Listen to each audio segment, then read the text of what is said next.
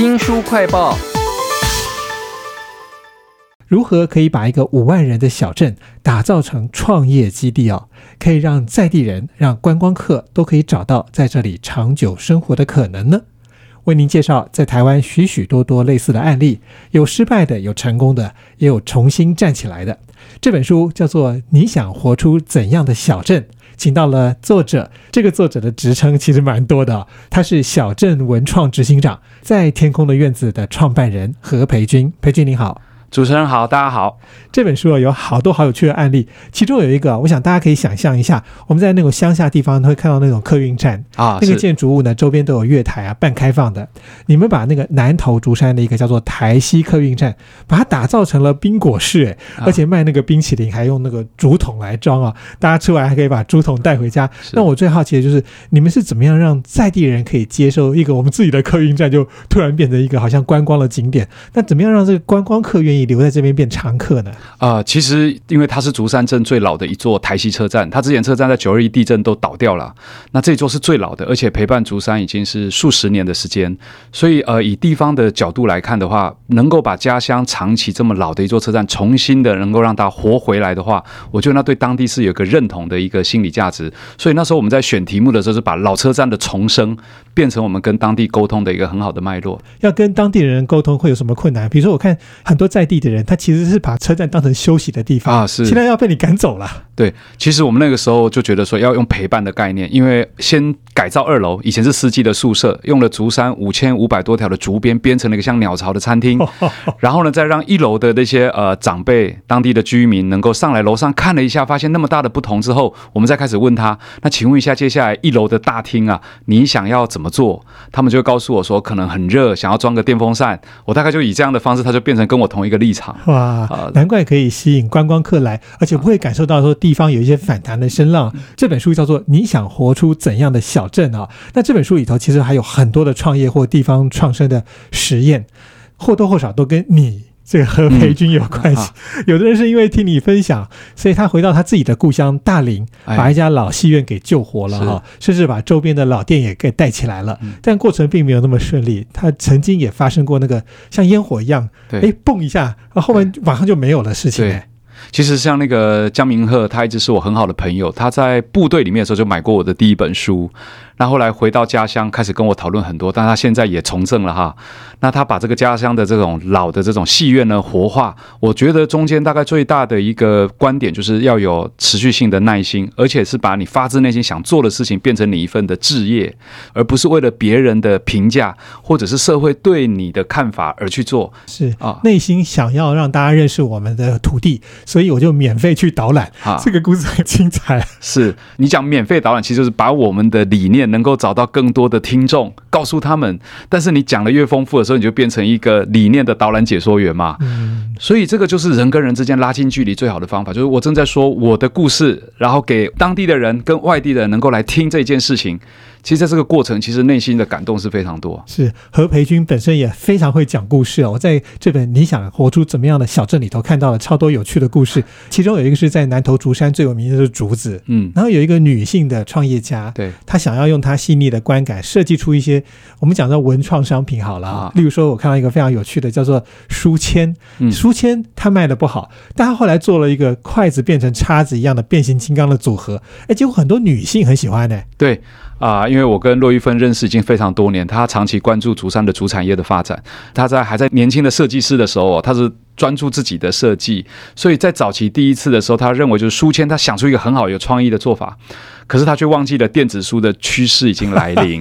所以一做下去之后也投入了量产，结果导致他的销售不如预期。那后来呢？他从这个角度回过头去想，下一个阶段他关注到的是一个环保的趋势越来越多，所以他把一个台湾长期用的卫生筷转化成环保筷的话，大家又有一些不同功能的组合，大家是会愿意买像这样的筷子，所以这个对他来说是一个很好的学习的机会，而对我们也是很好学习的机会。这是你想要活出怎样的小镇里头？其中一个故事哦，而且我还发现说，这个女性的创业者骆玉芬，她很厉害，是碰到挫折的时候，她会想尽办法跟上下游沟通。还是这个其实就是我觉得最难的，因为大部分的设计师想的都是自己想要做什么样的东西，可是如果你没有进入到同理心。从对方生产，尤其台湾乡镇当地的工艺家、艺术家，从他的角度去解决他的困难的话，你是很难能够把你要做的设计彻底的跟当地产生连接。所以我经常说，就是同理心的设计需要有耐心跟关怀，还要有毅力跟决心，他才有办法把它整合起来。他是怎么样让这些竹雕的老艺师啊愿意听他的？跟我对他的印象最深刻就是他当时第一件事就是在台北，他买了一台电脑给竹山的竹工艺家，让他在竹山的乡下能够用电脑跟他视讯的沟通，所有的东西可以怎么做。哇，呃，所以嗯，我指的就是，当你看到这件事情，你就会觉得他是发自内心想要投入的，所以我们很想要跟他一起交流、合作、学习。哦，所以互相的学习啊，啊在这本《你想活出怎样的小镇》里头，可以看到在台湾有非常多想要为自己地方付出的人。那还有一个挫折的故事，超有趣的是，小镇文创公司在竹山，你们创办了两个东西，一个叫做光点小聚，另外一个是竹巢学堂哈。那一开始的时候呢，这个上课的人好少，只有四个人。对，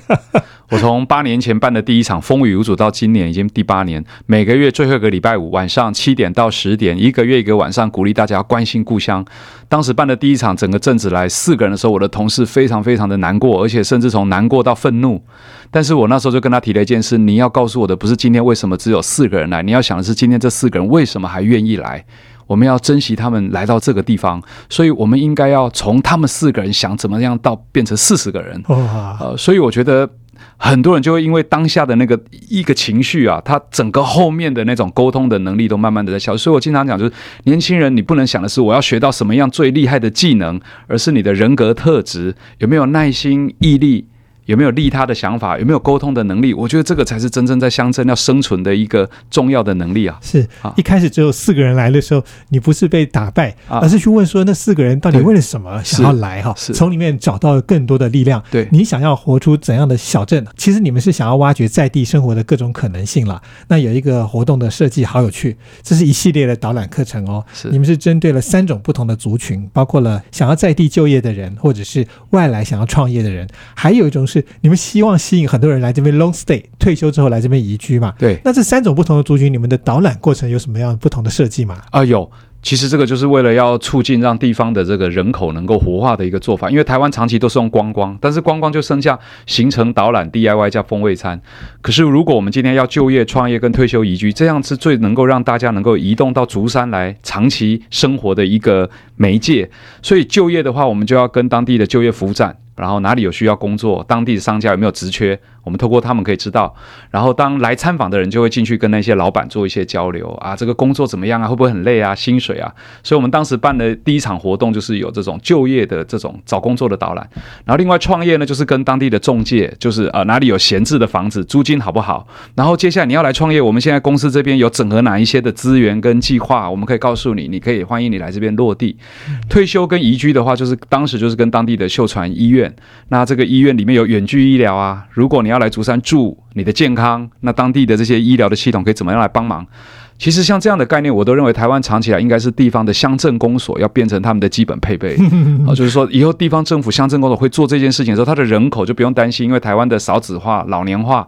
落差太大，所以我们只是在去年做了一个这个示范呐、是啊，你想活出怎样的小镇里头？其中有一个探索，我觉得超有趣的是，你们想要把全世界的人都把它打造成一个小镇的数位公民，这个概念非常诱人，但是要怎么做呢？效果怎么样呢？其实我们在竹山成立了一个叫小镇智能这个单位，那主要是用区块链的技术在做竹山的数位公民身份证。那当然也就是说，哎，怎么样能够让竹山的人口不要只是眼前住的人口，而是有许多竹山的人是跑到外县市去的，或者是外地的人，因为来竹山看到我们做的事情，也很想要变成竹山人啊。全世界的人可以来变成竹山，只要手机拿出来 QR code 一扫，身份证就可以进到你的手机。我们里面有社区的钱包，还有甚至有社区的数位货币。但是那些货币主要是在做足迹的记录，就是说你购买的东西、吃的这顿饭可以帮助当地呃三个小农都有收入，这个足迹就会记录在你的身份证。然后呢，可能是今天住在一个台北的呃一个大哥，他一年下来。帮助竹山有二十六个指标，我们认为他是另外一种对竹山有贡献的竹山人。哇，好，所以以这种数位的做法，我认为他开启了台湾乡镇很多新的想象空间。是啊，这是你想活出怎样的小镇这本书里头的故事的其中之一啊！非常谢谢何培军我，花那么多时间做这个小镇的活化，然后还写了这本书，让大家知道说是怎么做到这件事情了。谢谢培军。好，谢谢。